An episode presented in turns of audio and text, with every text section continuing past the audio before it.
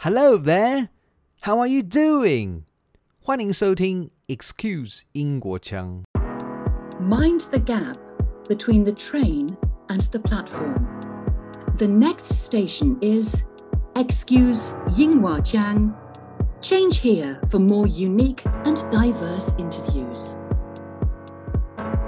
性别跟阶级是密不可分的。比如说，我提到说。嗯呃，在殖民时期，印度的男性，他即便是身为男性，他还是所谓的比较较为女性化，因为他是被征服的那群人。所以这种论述，其实在当时是非常非常常见的。那两千三百年经历什么？就是他被推到神坛上面的位置之后，他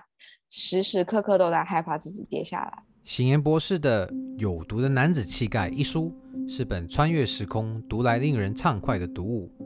这让我想到多年前翻读过的《台湾茶妇人》一书，是由精神科医师王浩威在一九九八年出版，以中产阶级异性恋男性作为出发点。两本书出版的间隔时间约二十年。细读之后呢，发现其实谁是性别社会化下的既得利益者，还真不是三言两语可以轻松交代过去的。今天我三生有幸，也是第三度邀请到醒言博士。来到 Excuse 英国腔的节目，那我回想第一次呢，是在第四十六集时候，醒言博士跟我们聊了历史这门学问。第二次是在第六十九集，他也跟我们谈到了英国的一本书《大不列颠两千年》，这是一个难得的英国史书。那他也为此本书撰写台湾的这个推荐序。而今天也是我期待许久的，就是醒言博士首本依旧热到能暖手的畅销著作。有毒的男子气概，这边也要恭喜一下，本书在台湾即将再刷，而且呢，在韩国也有好消息，就是您的著作也将会有韩文版上市。Hi，，醒言，欢迎再次来到 Excuse 英国腔，一切都好吗？Hello，加油好，还有听众朋友大家好，我最近很好，但是也非常忙，而且我要接着加油刚刚话讲，就是说我才是三生有幸吧，就第三度能够上加油的 Podcast，就是非常非常的感觉非常的荣幸，对，对，就觉得很开心。回想第一次，真是一个缘分。对，对，对，对，我也觉得非常有缘，就是因为历史前期的缘分，然后还有换日线这样子，然后我也很开心，那时候有答应，然后才有有一九二，有二九三。才会有今天 podcast 这样子。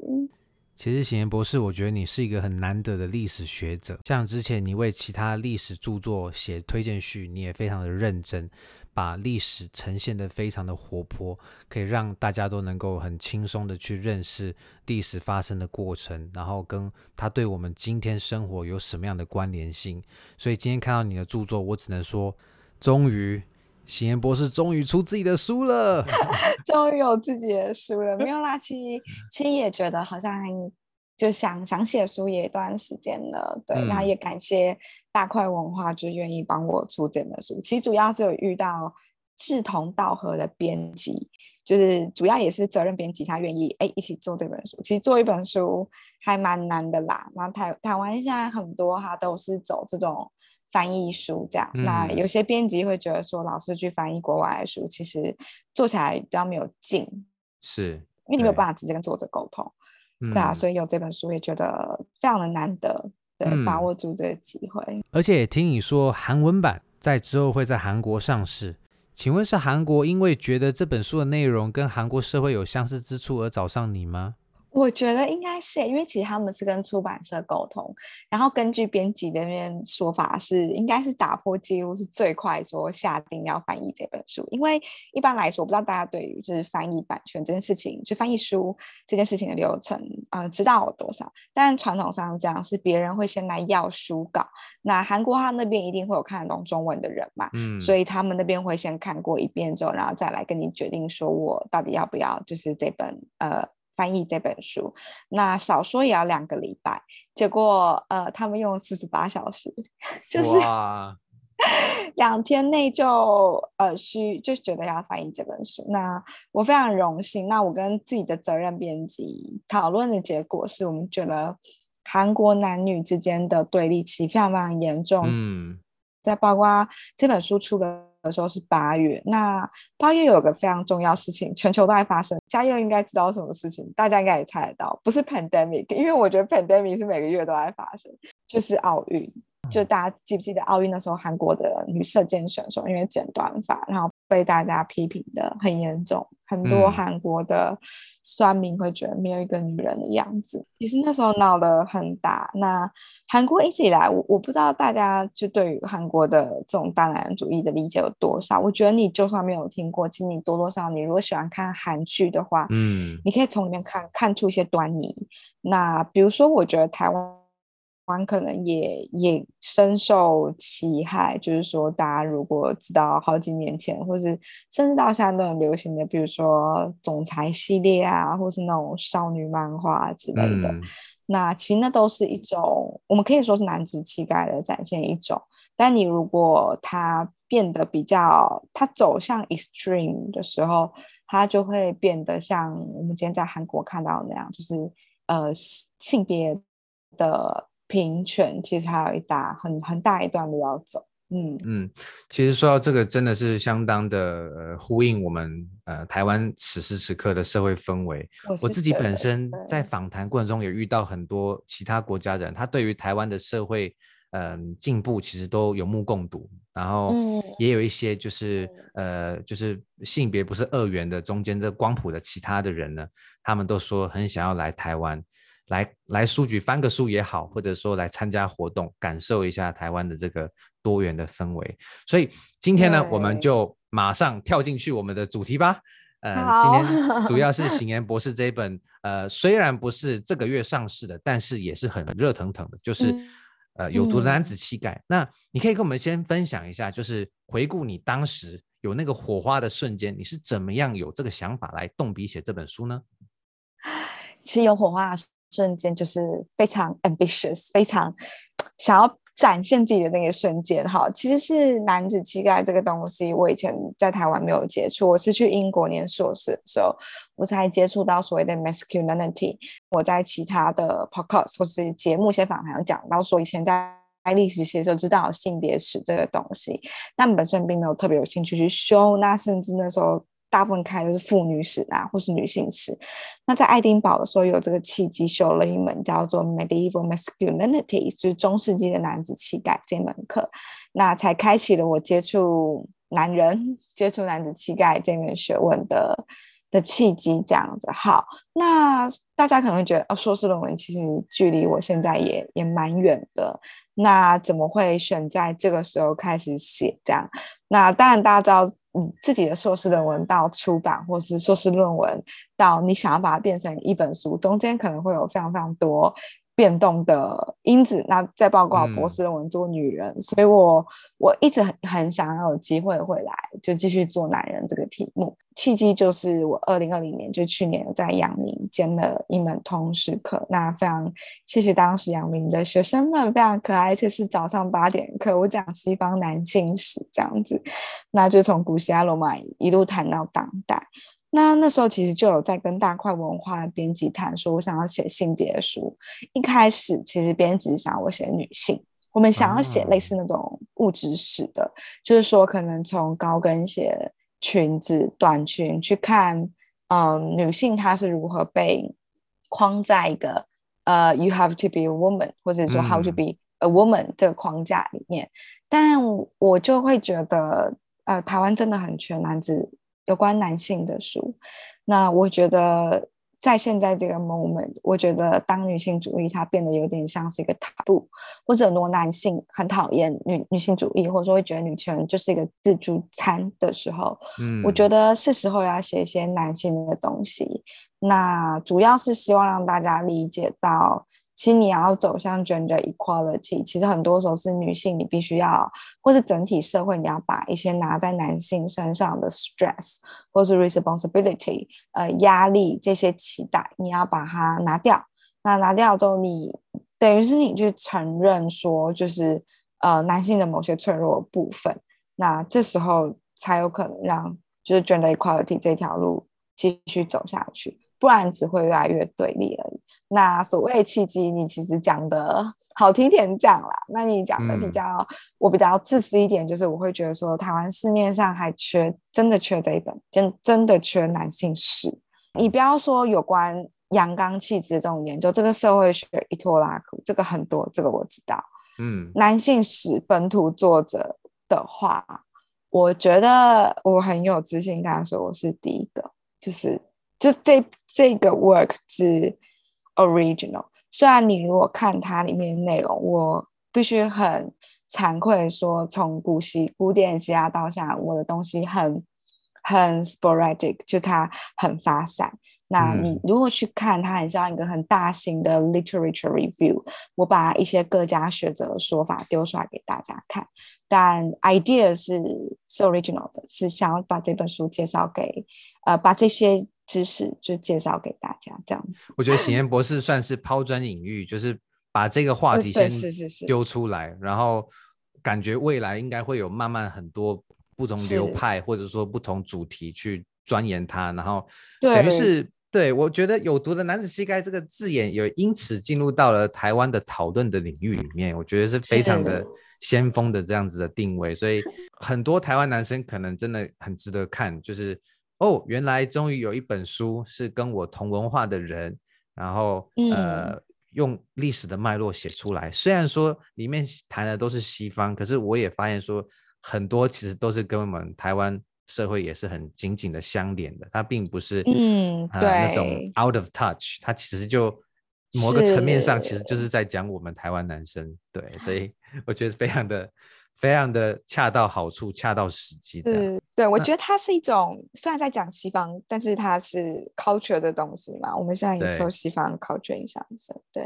嗯，所以喜颜博士，我想要问你啊，就是说，呃，我们现在其实社会，当你看到我们网络上很多人会谈说，呃，像我有看到几篇文章，就是在英国哦，现在如果是一些，嗯、呃，如果是剧场，还是可能某些，我我猜啦，因为我自己本身是看文章说到那个火车站呢、啊，还是哪里，比较不会再讲 ladies and gentlemen，就是广播上已经会避免这样子的，用比较传统的二元分法，嗯、然后。但我我意识到，就是在图案上面，比如说厕所的那个图案，还是男生就是一般的人像，嗯，然后女生就是可能还是让她穿个裙子或者留个呃发髻。那我也想说，就是因为我们都说嘛，就是性别是流动的。那如果要请你就是回到书的内容。你从呃这个西元前三十世纪的古希腊城邦，然后你帮我用缩时，我们快转到今天的社会，你会怎么样说？我们身体男性在这两千三百年中，他大体上是呈现什么样的趋势？他经历过什么样的转变呢？我觉得，如果要用快转的的地方的话，它是一个 crisis。你要用一个字定义的话，就是一个危机。Oh. 就如果你要跳出一个东西去讲这两千三百年有如果有。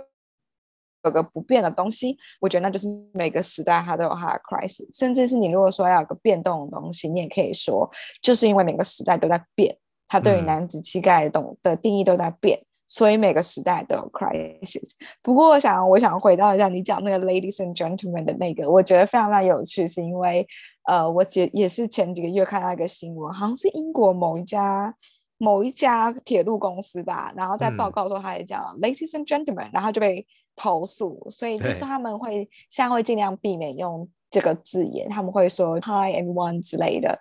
或是 hello everybody 这样子。所以我觉得我觉得很有趣，是因为你无意之间你就会去 offend 冒犯到一些他可能不把自己定义在 ladies，也不把自己定义在 gentlemen，或者是我我不把自己定义在。男生女生这些人这样子，嗯，对我觉得我觉得非常有趣，只是再稍微回应一下嘉佑讲这个。好，那快转两千三百年，我觉得很有趣是，其实跟你刚刚提到的那个人像很有关。是假如你今天把男性跟女性的衣服拿掉的话，其实男性女性他都是一个人像，就是说女性穿上裙子，嗯、裙子这是一个特别 marked，就是 mark yourself as a woman 这样子。但很有趣的东西是。在古希腊跟罗马时期，甚至在更更前面一些时期，在有一些文化，甚至在日耳曼部族里面，呃，古希腊的男生都是穿裙子，他们觉得穿 trouser 的，就是穿裤子的是很 feminine 的一件事情，是一件女性化的事情，所以他们瞧不起日耳曼部族的人。嗯，嗯对。那你包括对应到就是中国史里面，你可能也会发现说，裤子的引进也是因为马上民族他们的呃带进所谓的今天所谓的中原文化里面，大家才开始穿裤子。嗯，所以其实嘉佑讲的非常好，性别的定义是流动的，也就是说，我今天虽然我在厕所上面看到女性都是穿裙子，可你如果把这东西拿到古希腊去的话，可能会觉得穿裙子这东西其实就是。裙子这个东西应该是是男生在穿的，OK，、嗯、所以它其实非常非常在变动的东西。那两千三百年这中间，我觉得男性他一直不断受到 challenge 跟挑战，每个时代他都有一个对所谓的 hegemonic masculinity，就是所谓的霸权霸权的男子气概。嗯、也就是说，在这个时代里面，这个东西是最能够定义一个男人。所有你想要称自己是为男人的人都要朝这个定义前进。你达不到，你就会比这些男人就是 inferior，就是你你可能不配称为一个男人主，或者说你没有这么 man。所以我觉得，其实，在两千三百年当中，我觉得，嗯，我觉得生理男性他所经历的是一直不断的 redefine what 呃 was man，到底什么是是男性？但是很非常 sadly 的一件事情是，我觉得。男性他常常会为国家服务，也就是说，他常常会跟国家 politics 呃扯在一起，就是说文化这个东西，你很难把它从根。Politics 去分开，所以你可以看到我书里面也有写到说，像战争这个东西，其实很大的程度去影响了，呃，我们今天如何去界定一个男性。而且我觉得嘉佑这个问题问的很好，是说生理男性他到底经历了什么？其实你从生理这两个字，你就可以看得出来说，其实你没有办法去 deny 说男性他男性女性他与生生来他就是不同。那我们今天先不要。要去谈可能呃生理上病呃生理上面所谓的呃双性人或者什么之类的，嗯，好，我们先谈就是呃在正常的荷尔蒙、正常的性器官的发展之下，男跟女生，男性他就长得比较大只，好，你扣掉昆虫嘛，你扣掉昆虫的话，男性就 是长得真的是比较大只。那男性他体力上面会比较呃比较好，所以在军事体力这个部分，的确你在比较原始的社会里面，你就会渐渐发展出男性他去负责非常多劳力的部分。那我们今天也不先谈母系社会，因为母系社会它会是另外一个脉络。嗯、那我们如果谈今天就是父权社会它是如何建立起来的话，我们可以看到从生理上面的优势转化到什么？转化到文化上，或者是说在政治。然后在国家一个社会，它在成熟的过程当中，慢慢的我们给男性有非常非常多的压力，然后甚至是他们把自己抬到一个神坛上面的位置，一个祭坛上面的位置，也就是说男性最好的。你可以看到从生理衍生出各种论述、各种理论去形容 men it's men just you know simply is better than women，然后他们是一个，嗯、然后在宗教的框架之下，它就是一个呃完美的物种。那宗教框架下，他就认为女性她其实是，虽然她是上帝创造，不可能不完美，但是她没有男性好。OK，嗯，所以在这个情况之下，你如果要说两千三百年男性经历什么，等于是一步一步一步，男性他被推上了一个不可以跌落的神坛。哦，是一个神坛，压力好大，压力很大，压力非常大，所以才会有所谓的 crisis。也就是说，我今天不希望在神坛上面的男性跌落下来。我不希望它变成女性化，那这个神坛是是由什么阶级、性别一起建立起来的？因为如果家要，如果你有读过书，你会呃发现，或是观众朋友有读的话，其实性别跟阶级是密不可分的。比如说我提到说，嗯、呃，在殖民时期，印度的男性他即便是身为男性，他还是所谓的比较较为女性化，因为他是被征服的那群人。OK，所以这种论述其实在当时是非常非常常见的。那两千三百年经历什么？就是他被推到神坛上面的位置之后，他时时刻刻都在害怕自己跌下来。嗯，所以才会在女权运动起来的时候有经历这么大的反动。就是说，男性他知道自己坐在了一个。Paramount 不可不可撼动的位置，但今天这个东西被撼动，说他知道下面状况很不好，也就是说，我今天我要跌到女性的位置的话，我知道自己会失去什么东西，我的很多东西，我的权利，我原本在这个社会里面的所享有这些利益跟权利都会失去，那所以才会在我们今天看到，其实男性对于呃自身的这个危机，我们看到最大其实就在女权运动起来。那包括有当代，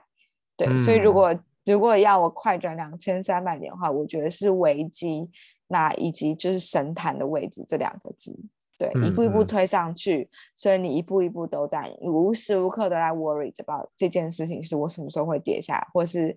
我是否就是会变得女性化，没有办法去满足到就是社会对于男性的要求。这样子，嗯，其实我有意识到你的书里面提到，就是不同阶段，其实男生他遇到的氛围也不一样。以前像是有崇尚武力的时候，就是如你刚刚提的，他的体力啊、呃，跟他的政、嗯、政治参与，其实可能是密不可分。那到了后来，比如说比较接近希腊，或者再到后来比较注重呃男性参与政治，然后男性的话语权，呃也可以去象征着他的地位。再到了我们时间拉的比较快哦，就是再到了一些文艺复兴，甚至更近，就是开始男女慢慢有一些分工的出现。那女生在政治上的话语权也逐渐的提高。那那时候男生的 crisis 就又也变得不一样，就是说你要怎么样有自己的论述。像你啊，不好意思，在之前也有一段是你提到的是宗教嘛，就是像男性如果他就是他不走所谓的崇尚武力的，他是加入了 church，那他要怎么样保有他自己所谓的男性的男子气概？对对，所以 等于是我觉得这一路过程中，其实男生就一直在找一个呃论述，能够让他稳固他的男子气概。那在过程中，我们都比较容易忽略的就是这。几乎是一半世界人口的女性，她在这过程中，她到底经历了什么？我们常常就忘记她，因为她，嗯，可能讲难听一点是不值得被历史一提。但是尽管在这样，Exactly，对，没错。尽管在这过程中，其实男生看起来像是都被呃 spotlight 打的，可是其实男生的压力是大到不行。对，而且其实返回到你刚刚讲的，其实是一样的，就是说女性她的历史很少被记录下来，其实男性也是啊。你今天看到的历史都是贵族男性的历史，胜利者的历史，就是说没有人会去记录这些呃，他不会写字的，嗯。的男性的历史，没有人会去 care 或是关心这件事情。那很大程度其实还是回到我记得很久以前在中研院听就是李真的老师的演讲，他说“碎镜为史”，就是说我们今天能够看到历史，其实就是人像破碎镜子一样。那你只能一块一块去把它拼凑起来，这样子。嗯，我觉得喜颜博士最厉害就是这本书，它。基本上是用那种我们现代的语言去讲当时遇到的状 况，然后是你不会觉得有这么的遥远。像刚刚我们说的西元前三十世纪。呃，我老实说，我自己把这本书看完之后，我觉得每一章节感觉都是在讲一两个世纪以前的 的那种感觉，没有真的没有太多的距离感。而且事实上，呃，你刚刚也有点到，就是其实男性的 crisis，其实某一种层面上来讲是大同小异的，它并没有很根本的被翻转成，呃，我讲一个比较极端的，就变成说是女女性是有毒的这个气概，然后男性是弱势不值一提，这个。基本上是没发生，没有，没有发生，对。对，所以我我也想要接着嗯延续刚刚的这个脉络来问你下一个问题，就是说是。呃我们时间拉得近一点啊，十六世纪其实也不怎么近了啊，那就是对。有一本书你提到叫做这个《庭城之书》，那那你里面有提到一个很特别的名词，就是说当时文艺复兴啊，男性是被期望能够展现排练过的优雅与潇洒，那。我我有观察到，这其实就跟十六世纪以前可以算是一种程度上的分水岭。男性可以开始展现勇武之外的优雅，像是一些静态的潇洒，然后依旧能表达他的男子气概。所以你会怎么样看待？就是这个转变发生了，然后到今天，我们生理男是不是？逐渐得到了喘息的空间呢？我觉得没有，你们压力还是很大。好，好，先让我讲一下这个排练过优雅，真的非常有趣。它、嗯、呃，应该说意大利文叫做 sprezzatura，我不会念，我我只我其实不会念。那我欢迎各位会意大利文的，就是各位来纠正我这样。它怎么拼？我先就 spell it out for everyone，S P R E。Z Z A T U R A 这样子，那他是当时一个非常有名的呃十十六世纪的一个，我觉得算是 politician 他所做的 Castiglione、嗯、他写这个庭城之书，主要就是在告诉这些男男性们，你要如何在宫廷里面生存，你要如何当个好的廷臣。好，那我把。背景拉回到就是大概是十五、十六世纪这个这个时间点。嗯、那大家知道，意大利那时候其实不是我们现在看到一整个意大利，它其实里面有很多小公国。那大家知道那时候有非常非常多的作品，比如说大家最熟悉是马基维利的呃《君王论》。好，OK，可以大家可以把它想象成一种，其实那是一种求职信。好，所以这些人他们想要到各个就是公国面去服务，那里面就有很多的他们自己的想法，嗯、所以君王论也是求职性的一种。那这庭城之书也很像类似的概念。可是你刚刚提到这个排练过的优雅与潇洒，其实就是他提出来的，我们跟。你可以把它很大的程度跟宫廷文化结合在一起，就是我要如何去 serve 一位君王，然后跟你可以把它这个排练过优雅与潇洒，就很像是大家可以把它想象成你在看韩剧的时候，你有没有发现男主角一定都是总裁，男主角一定很聪明，男主角一定是天才，男主角他没有什么事情做不好，而且他的体育也很好。OK，好，那在庭城之处就是说，在这个后面，也就是说，他们很崇尚这种你做什么事情看起来都毫不费力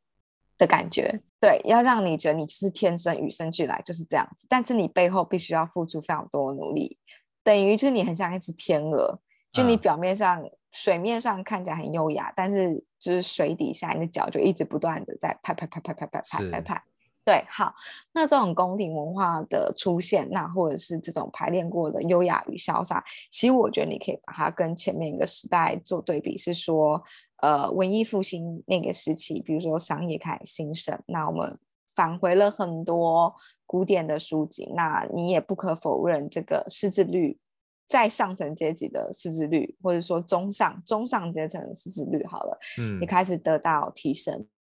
嗯，所以你会发现他们开始展现出跟跟过去不一样的这种呃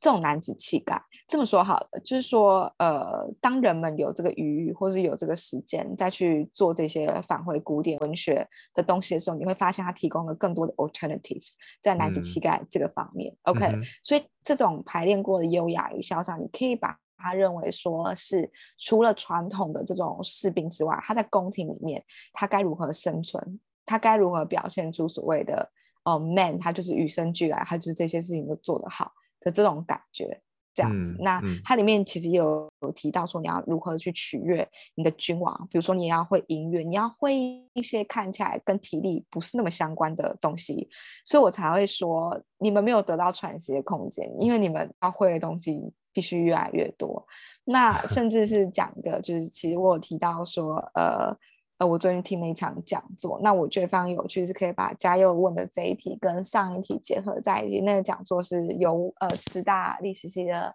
陈建元老师，那他就讲了一个呃十七世纪一个非常有名的呃思想家叫做 Mandeville，这样他提提出他他提出这种 politeness，就是文雅文化，文雅。富就文雅，就是讲话很文雅，那个文雅。嗯、那他提出这种对文雅文化的这个呃见解，那基本上结论是在说，基本上 Mandeville 就他觉得这种文雅文化其实是最后是为了要让国家强盛。他说这是在他其实他觉得人们就是自私的，反正就是为最后会在往商业利益的方向走，而且他觉得奢侈啊跟浪费钱或者买东西都是必要的。必要的，因为它可以促进这个社会的繁荣。对，但我现在不敢就是僭越，或者说我不敢就是讲太多，因为我其实不是这个领域的人，因为我是大部分中世纪。那如果大家有兴趣的话，可以就是去看看，就是陈建元老师最近的研究啊，就是我觉得非常有趣。那他昨天提到一个概念，就是说这种 civility，那这种 politeness，civility politeness 跟所谓的 good manners，好的礼仪。中间其实呃，到底差别在哪里？那昨天也请来了中研院就是人社人社中心的助研究员陈宇仲老师，也是一起来。那我们昨天就针对这个概念做很多讨论，比如说像 civility 这个东西，嗯、其实它是比较集中在就是宫廷的文化，就在宫廷里面你要讲究礼仪，然后你这些排场都要有。那所谓的 politeness 就是人与人的交往之间呢，你都要非常的。呃，有礼貌，甚至是你不可以去别人如果讲了什么呃不好的话，你你也要去接受，因为你要、嗯、你要很大的程度让自己融入这个社会里面。那甚至是当时，呃，我们先撇掉 Mandeville 哈，昨天陈宇仲老师他有讲到说，那时候有不少的学者，他们认为这种呃，这种比较像是怎么讲？这种过度奢侈的文化，或是你看到这种宫廷礼仪啊，嗯、会让男性变得 feminine。哦，这样你有理解我我现在想要表达什么吗？也就是说，当你提出一个对男子气概的 alternative 的时候，这时候也会有另外一个焦虑出现啊，就是说你是不是 像这种乱花钱买东西的行为，你用那些东西去维持所谓的排场，或者说你用东这种东西去维持所谓的宫廷，那这个会让你变得非常的 feminine 这样子，嗯，然后他们也会有这个这个焦虑这样，那我觉得我觉得非常有趣。所以这个轴线还是对，其实没有变的。你看，开始注重潇洒跟优雅，可是背后还是过去这几千年的这种男性就是要很刚，然后要很呃很勇猛，不能有那种对、呃、对。其实你讲到一个重点，就是直男呐、啊，就是我就是要 当个钢铁直男就对了。就是他每个时代都有个焦虑，是说，就是我不可以从钢铁直男这边。就是分家出去这样子，对，不可以，不可以，你不可以 depart from 钢铁直男这样子。男生很难呢、欸，因为你说一个国家开始富有，开始不用注重武力的时候，还是要注意不要偏离过去的那样子的思维太远。我觉得有点像是 self-imposing，不能忘记自己永远是那个斯巴达式的那种男子嘛，就是尽管现在不需要，可是你内心还是要有钢铁之心。没错，对，所以才会就是又到了我刚刚就说，你在不少的论述里面，你可以看到各种最快就是 masculinity decline 的的这种焦虑 anxiety，、嗯、甚至是大家都想要都不想要所谓的呃让男性变女性化，但这个背后他们就是觉得。男性的特质是好的，其实我到现在还是这样觉得。我从小长大，爸妈就会跟你讲说，你要勇敢，你要坚强，你要刚毅，你要呃怎么样？即便我是一个女孩子，嗯，这其实你看千年来都没有变。我我在我的书里面有写到，就在古罗马时代，就是勇敢这种东西，其实基本上你只用在男性身上。我们会自动的把所有女性的特质都认为是不好的，比如说呃柔弱。或者是这种东西，很大程度跟呃 women 放在一起，嗯，呃，爱哭、柔弱、爱哭、优柔寡断，叭叭叭之类，这些都是所谓的女性特质。那这个就是 bad，是不好的。嗯、你你若要长成一个好的人，你就必须要往这些好的男性的特质走。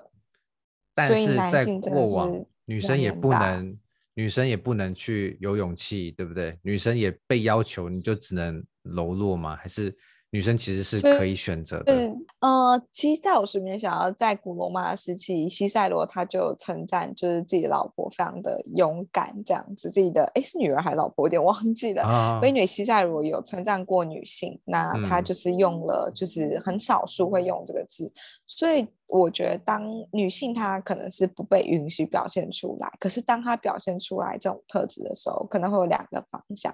一个是说她非常的勇敢，就是非常好，像个男性；但另外一个就是被敌视，因为你已经亲门踏户到男性该有的的地地域了。嗯、比如说，呃，嘉佑如果对英国史比较熟悉的话，我们会称一一些。对于王位或是勇敢去追求自己权利的贵族女性，我们会用 she wolf 来形容。啊、好，那 she wolf 这种东西，其实就是它就不是一个好，它就是 assume 你，嗯、或者就他就是觉得你其实僭越了，或者说你没有一个女性该有的样子。从最早的 Matilda，就是那个 Henry the First 的女儿，那再到后面的一些呃，比如说 Elegant Aquitaine 就是阿基坦的艾莉诺等等，当然到了 Queen Mary 跟 Elizabeth 的时候，我们发现，哎，这个社会或者说它很大程度跟宗教合在一起啊，所以它接受就是 female ruler 这样子。嗯，呃，但是我觉得在多数的情况之下，女性她 acting like a man 是不被接受，也也会被讨厌的。对，嗯，嗯你看，对，我觉得这个很 depends 在在他的状况。嗯嗯嗯，像二十世纪那个英国的首相，前首相 Margaret Thatcher，就是柴契尔夫人。对对对，我觉得她就是走出自己一种女生，但是我却有坚毅的性格。那她也没有，我觉得她也没有要当男生，因为她像她也旁边也是有她的先生啊，然后她也是很直接说，她就是嗯，她有家庭，然后她也不会演，就是她就是 Prime Minister，我就觉得这就是一个对，当时也是带给很多周围的 MP，就是那些嗯，就是他的同事一些很大的压力嘛，想说我所以 我的我的 Prime Minister 是一个女生，那我该怎么样跟她沟通互动？我觉得很有趣一点是，大家都用铁娘子来形容她，这点就很可以表明出，就大家觉得 Lady 不应该要有钢铁一般的意志的的感觉啊。嗯有道理，Iron Lady 嘛，你不会，你今天会行，你不会说 Iron Man 有啦，就是那个你知道，就是漫威，可是那是漫威，嗯，一般来讲，你不会这个他行事作风再怎么强硬，你都不会就是特别去给他加上一个 Iron，但是铁娘子他就会，嗯、对，你你就会叫他是铁娘子，所以所以我觉得这东西的确大家好好去。去思考一下，但我没有正解啦，或者是说，有些人就会觉得，我觉得性别就是要一个很明确、很明确的分界在那边。那我也觉得，嗯、我觉得 OK 啊，我觉得，我觉得每个人他都有自己他可能相信的价值，但我还是比较相信说，你如果今天相信中间要有个分界点也可以，但你要允许这个分界点它是可以变动的。嗯它不是永远就是 set 在那边，你必须要去接受说，有些人他就是会跨出这个这个分界，你要给他们这个自由。了解，对。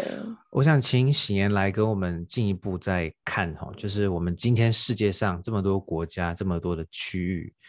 嗯，因为你在写这本书，其实就是在。比较嘛，比如说从不同时代，那我相信，嗯、呃，你应该对不同的国家或者不同的文化圈，它的这个性别，嗯的眼镜应该会有一些的观察。就是说，当今社会有没有哪些地地区是性别上面你会称它比较无毒，就是比较接近你心中所谓的理想的？呃，我相信每个人都有他自己心中理想的那个状态。嗯、那像我就有意识到，像北欧就是有些。国家他们好像男生跟女生基本上除了生理上之外，其实你也不太觉得有明显的差异，不管是育婴假、嗯、等等的。那有没有哪一个是你觉得你会称它比较无毒的地方呢？我觉得就是加油讲的，就是我刚就正想讲这件事情，其实就是北欧。嗯、我觉得不不论是在呃北欧的国家，它在性别上面，当然它会有它另外一面，可能我们值得去思考的地方。但这个我待会后面会讲，就是说在育婴假部分，就是呃双方他都给的就是是差不多一样，甚至是说这个社会它并不会以。男性请育婴假为耻，嗯、我觉得这件事情非常重要，是你必须，呃，你必须把在男性身上的一些 burden 先拿掉之后，你才有办法达到性别平等。比如说这么讲哈，其实这后面它是一个很大的权力结构的问题，就是说现在我们会讲到 gender pay pay gap 这件事情.好、呃，很多女性她的薪水比较少，所以变相变成什么？变相变成男性他不敢请育婴假。嗯，OK，因为他一请了育婴假，他可能养不活这个家庭。好，那我们就是还要再从背后去探讨说，当然这这跟文化有关，就是说这个社会到底允不允许男性请育婴假，或者男性请了之后他会遭受什么样的眼光？那我觉得还是要整个集体大家要努力说，今天请育婴假这件事情是是法律就是。他就是这样规定，是你的权利，男性你应该要要去请，而且小孩这个东西并不是只有妈妈一个人去照顾，对，男性也应该负起相对应的责任。那请育婴假。那我们可能也要去 work out 一个 issue，就是说为什么女性她的 payment 就是会比较低。那我前两周期有跟自己的以前大学学妹吃饭，那他们也都是出职场比较多年。我觉得在这一点上面，他们呃在社会看的比我多啊，毕竟我还是在一个学术的 bubble 里面。那他就有说，他们其实有看到不少呃原本就是工作能力也非常好的女性，但请了育婴假之后，她会有一个问题，就是说呃她。可能老公不够帮忙，等于是什么事情都要找妈妈。Oh. OK，那你找妈妈之后，妈妈的工作要丢给谁做？对，请同事 cover 嘛。嗯、那同事 cover 的同事觉得很生气，就会说：呃，如果你没有能力去照顾你的小孩，后我觉得你不应该再回来工作，就会讲出这么 harsh 的话。可是你如果追根究底去看，我觉得可能是他没有找到一个好的队友。两 两个人并没有拿到一个 agreement，说这时候小孩可不可以呃托婴或是金钱这部这部分。那我讲到就过世的那个大法官就是 Ruth Ginsburg，我觉得他有一次受访的时候很很有趣，他说每次他小孩出问题，学校要打给他，有的时候他就拒绝，他就说我觉得应该让他爸爸体会一下这种感觉，这样他就说 I think it's time for his father, this child father，然后其实那种就是要去。我觉得，所以这是一个平衡的问题。那我觉得，对嘉佑，你刚刚其实讲述我的答案就是，我觉得在北欧这幅这个这个区域，嗯，北欧三国，瑞典、丹麦跟挪威，比如说女性她要当兵这件事情，我其实是就是我我是赞成女性就要当兵。我觉得没有理由这种东西是只要男性来承担，因为我觉得你看以前像这种，你从历史来看，就是他们把呃国家的国家的。生存摆在第一，那这东西很大程度是落在男性的身上。那我觉得十八岁，嗯、如果男性十八岁去当兵，我觉得女性也可以，就是要去当兵这样。虽然有些读者可能批评说，嗯、哦，就是可能心妍你都已经就是呃，你已经三十了，这么三十，你可能国家再继续去征召，可能也不是，也不会是你的问题。可是我会觉得。嗯我会觉得，假如呃，或者是说，今天如果是四十岁除役之类的吧，嗯，如果国家需要我，就还是可以，我可以去搜寻。我觉得这种东西它没有理由就是只有男性，所以我觉得是这样。如果要接近比较无毒的话，也就是说，女性你相对应你要去 take up 一些原本不在你身上的 responsibility，嗯，但相对的你也会从某一些 responsibility 上面解放。那男性你可以从某一些 pressure 中解放，嗯，但相对的你要去 take up 一些可能从前会觉得哦，好像不那么 man 的工作。是。但是不那么 man 是谁定义的呢？它就是在整个社会哈呃发展的过程当中定义出来的。那如果我们看向北欧，嗯，我觉得我觉得走向那个那个阶段也是好的，就是说两边它都可以。都会得到适当的喘息。正在收听的你，只要在 Apple Podcast 上为 Excuse 英国腔评价并截图，并在 Excuse 英国腔脸书社团本集贴文留言区附上，并设公开分享，就有机会抽中行言博士的最新著作哦。感谢大块文化赞助。我觉得行言其实他这一本书的，嗯，嗯，我觉得他的历史定位其实也也有一部分是在于他开启了大家来讨论。所谓的男女生如果要追求平等，那到底是什么？那你刚刚有点到很重要的关键，就是双方都会有一些责任卸下，但是会重新扛上新的呃这个责任。那权、嗯、权利跟这个义务其实是都会有的。那比如说你刚刚讲到的当兵，其实你看以色列男生女生都有当兵。那当然好像我记忆中是相差有一年吧，男生会多当一年。我不确定是不是如、oh, 如此，一年好多，我也不知道要查一下。对，但是就是说，他们因为全民皆兵的那种概念嘛，因为他们的周围的那个呃，就是敌意是存在的，所以这样也可以理解。嗯，那事实上，你刚刚也讲到，就是我们说这个小孩子的照顾，男生跟女生，其实有一个很特别的地方，就在于很多时候妈妈会说，呃，你应该要多帮忙一些。我觉得光是这一句话，其实就带有。女生应该要去主责，为什么不是女生帮忙男生呢？当然，呃，如果在还没有呃全世界接受所谓的体外怀孕、体外生产，就是假设有这个科技的话，嗯、那男生跟女生的那个呃彼此的关系是不是会陷入了新的 crisis？那如果连女生都不需要怀孕的话，那所谓的小孩子繁衍跟呃这个带大。到底是谁的责任？那就变得又更有趣了，对吧？因为现在男生没有办法，暂时嘛，还是没有办法去怀孕。但是如果哪一天怀孕不是女生的特权的话，或者说是女性的，呃，他得做的事情之后，我觉得这个就是一个新的 crisis，科技会带来的 crisis。对对，嗯，所以我们刚刚比较了这个过去到今天西方的思潮，然后再来就是说现在啊，我们比较了全世界哪个地方相较之下可能更接近你心中的理想。那我们会回头看我们自己的国家，那我们台湾的性别教育，我相信我自己不是很了解，但是我大概也感觉到说，其实，在我们从小到今天。应该也起了一些改变。那我想问你哦，就是说，呃，你在历史领域里面，台湾的性别教育会走向什么样子的方向呢？我觉得台湾的性别教育在整个亚洲里面应该是 非常前段班了，就是我觉得很好，嗯、而且我觉得台湾的呃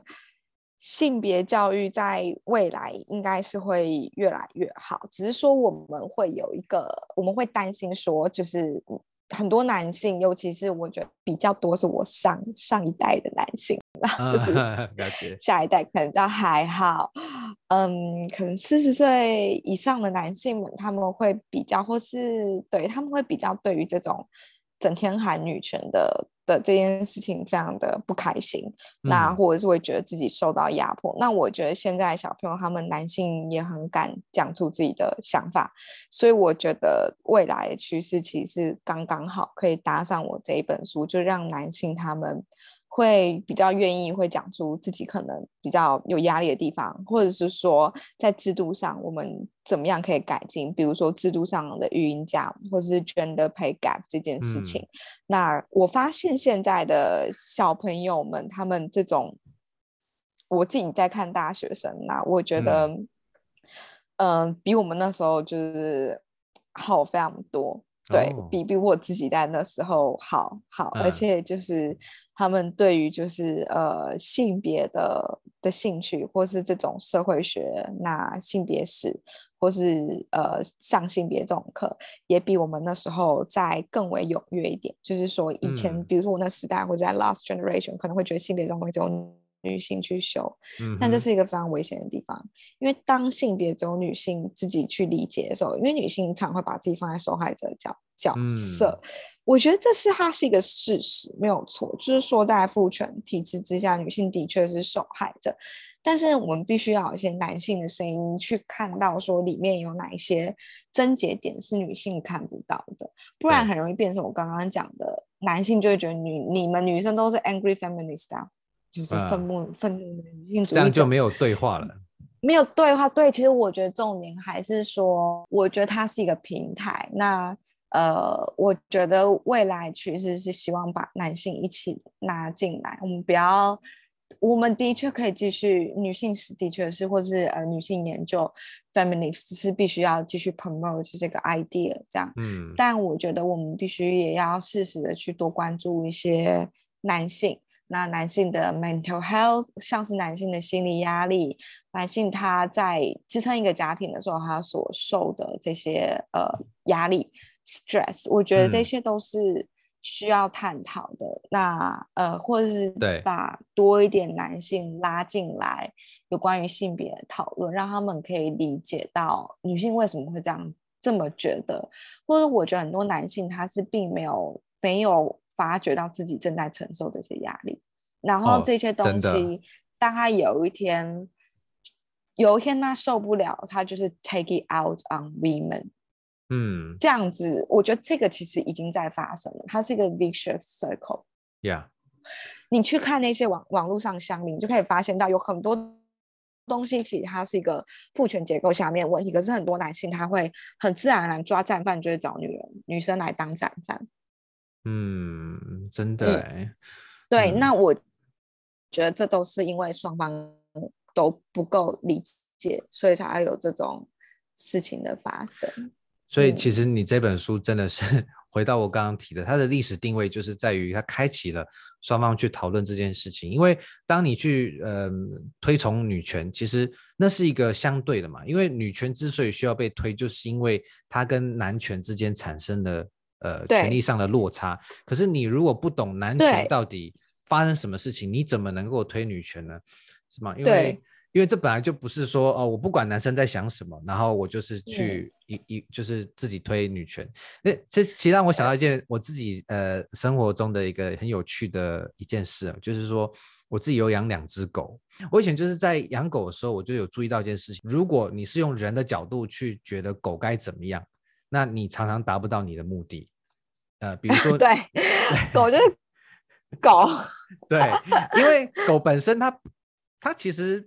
呃，你如果要回到很久以前，其实它是从狼慢慢靠近人类，然后进入到人的家庭里面，所以它本身其实在户外的。嗯、那为什么今天会跟人这样子共生呢？其实就是因为我们把它，嗯、呃，把它并入到我们的生活的一部分。那这也不是他愿意的，但是如果要共处一室的话，势必就是要互相了解嘛。比如说，呃，学说会演出了呃狗行为学，就是说狗到底在想什么，然后你人要怎么样跟狗去搭配。那其实就跟你提到性别一样啊，就是男生跟女生，你如果不懂对方的压力在哪里，你怎么样呃去开启解决的第第一个章节呢？所以我觉得《请言博士》这本书，它就是一个 wake up call，它是一个 恰到好处，谢谢，来的正是时机的这及时雨。对，对那我我我自己这样这样子啦。呀嗯，我想请行文博士最后跟我们谈一下，我们今天讨论了这么多，嗯，这本书你会觉得适合谁看呢？可以帮我们把它理出来吗？我觉得 everyone。这时候就不可以用 ladies and gentlemen 了。Everybody，我写这本书就其实希望比较多男生去看啦，因为我觉得大部分男生不会去碰触性别的东西，所以我非常希望男性去看。嗯、而且我觉得其实当代的鸿沟其实还有。加深的趋势，我就举两个很快的例子好了。一个是我之前在看新闻的时候，也是在一个那个新闻很有趣，我其实已经忘记 exactly 它是哪个事件上面发生，反正就是在某个颁奖典礼上面，然后就是一个呃，反正北欧那三国得奖人是北欧那三国，丹麦、瑞典还是挪威，其中一个、嗯、一个女生她得奖，对挪威，你知道我在讲什么吗？反正就她她上台之后，然后。他，然后那个好像颁奖给他人是个法国男性，然后他就跟他说 “You look pretty today”，然后他就因为这件事情就投诉，他就说你这样是在 imply 我的性别，我今天拿到这个奖是我的性别，然后那个法国男生就很生气，他就会觉得说：“Oh come on，这是 in our culture，就我们只是称赞你，呃，你你今天很漂亮，就是他觉得这种东西。嗯”他不觉得这东西，我我其实还蛮为这个男生觉得有点有点可怜啦。就是说，嗯、我觉得因为两边他对于来自不同的国家，他对于这种东西的那个接受度不一样，定义版就不一样。嗯、所以我觉得在这种情况之下，是否应该要两个人坐下好好谈？说，When I say you look pretty, what do I mean？这可能只是一个 polite 的，你知道，就是对、哦，你知道这是一个。社交场合上，哦，就是对，那可能对于那个挪威的女生来，她觉得啊，你可以说 your dress looks nice，you look nice in the dress 之类，或是你到底要，我觉得现在男生他们最焦虑的一点，或者是说他们觉得很讨厌这些女性主义者，或者说我讲什么都错，都给你讲就好，那、嗯、我就问我到底要怎么讲，就是 他，就像之前不是那个东浩东华大学不是有个女的，她就是女。学生，然后反正就是 po 了，可能在二手版 po 他要卖东西，然后因为他的大头贴是穿了一个比基尼，然后下面就有男同学留言说好凶，很凶，然后这件事就要上性平。OK，好，我现在觉得如果以我的眼光，然后我觉得那男人就是白目，就是、嗯、呃，但是到底是怎么样文化促进大家会想要在下面留留留这种言，甚至是好，那呃，我今天穿着我换了一个比基尼的大头贴，嗯，那呃，我到底。那这样子，那我我有我总男生他这边会说，我总有我的言论自由吧？就是，就我我连这样留都不行嘛。但女生们可能觉得说，我今天只是在 po 一个就是二手版，这样就是哦性骚扰。那我觉得的确我们可以去讨论它是否构成性骚扰。但我觉得的确当代来说会有一个焦虑是说，我到底讲什么是可以讲，什么不可以。但是你如果又返回去看，或许是我们 last generation 对于言语的这件事情太过于宽松了，也就是说我，我、嗯、我上一辈的女性很多会觉得这不是性骚扰，这是男生在 compliment。可是其实.其实你会发现 sexual harassment，that's exactly sexual harassment。嗯，所以我觉得男性他只是从很多，我觉得这我没有正确的答案，因为我觉得他 depends。Yeah，有时候甚至 depends 在人上面，你知道吗？嗯，如果你们很熟，他可能就不是。那或他这是一个你你知道你跟这个人之间的开玩笑的的方式。对。那又或者说你本身对他有意思，哎，那这是什么？嗯、这是一个 flirt。这是 flirt。好。对。哦，所以他 我觉得很多男性他最不爽的一点就是他他不知道这个东西他弄不好，我今天长得不好看一点，我就会被告。对，OK，OK，所以我觉得这个没有正确答案。嗯、我觉得这个是需要大家坐下来反复的去讨论这个问题，嗯、因为我觉得只讨论一次是答得不出解答的，甚至是。你有非常多 scenarios，你你有太多的情况，嗯、那我觉得主要是男性他呃很多男性他不舒服的原因是因为他觉得以前可以，为什么现在不可以？那我觉得男性要 aware 到以前很多喜剧 sexual harassment。好，那女性她我这边也要 aware 到说我并有多么公平的在对待这些事情，就是说我有没有因为他长得帅一点我就觉得可以，我有没有因为他长得不帅一点我就开始去威胁人家说你这样是性骚扰哦。就我觉得女性也要去、嗯、去呃认真的去思考这件事情。我觉得现在已经演变到就是你基本上说什么都可能错，那说什么都可能能够 就是 get you in trouble。如果说我们进入到一个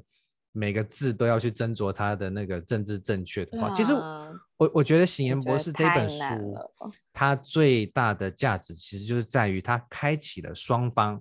生理的双方好好的来了解，因为我相信，嗯、呃，你你也提到，就是男性的学说其实才刚开始，那女生的很多其实我们都比较容易接触到，相对。那，嗯，如果大家不管是男生女生都去了解男生的这个苦衷也好，很多男生就如你讲的，他是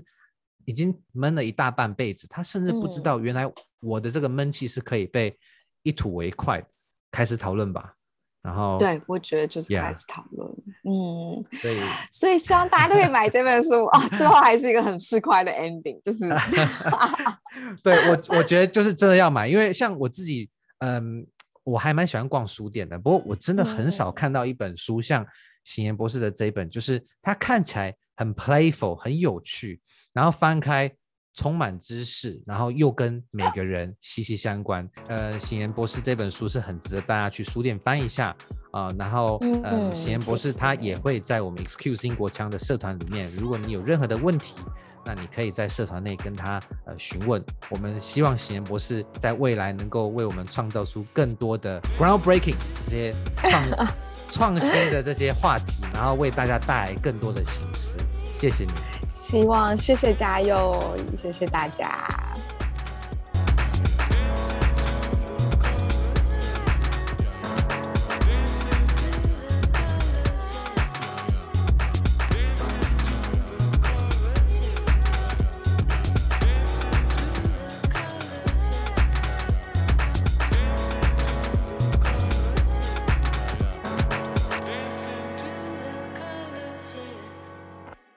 Hi there! Thank you so much for listening to Excuse Ingguochang, your source of unique interviews from around the world.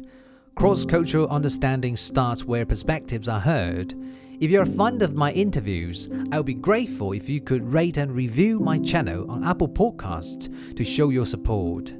If you're interested in joining other listeners who enjoy this channel, you could ask to join my Facebook group excuse Ingguochang. And of course, on Instagram, you can also follow me there. Until next episode, cheerio!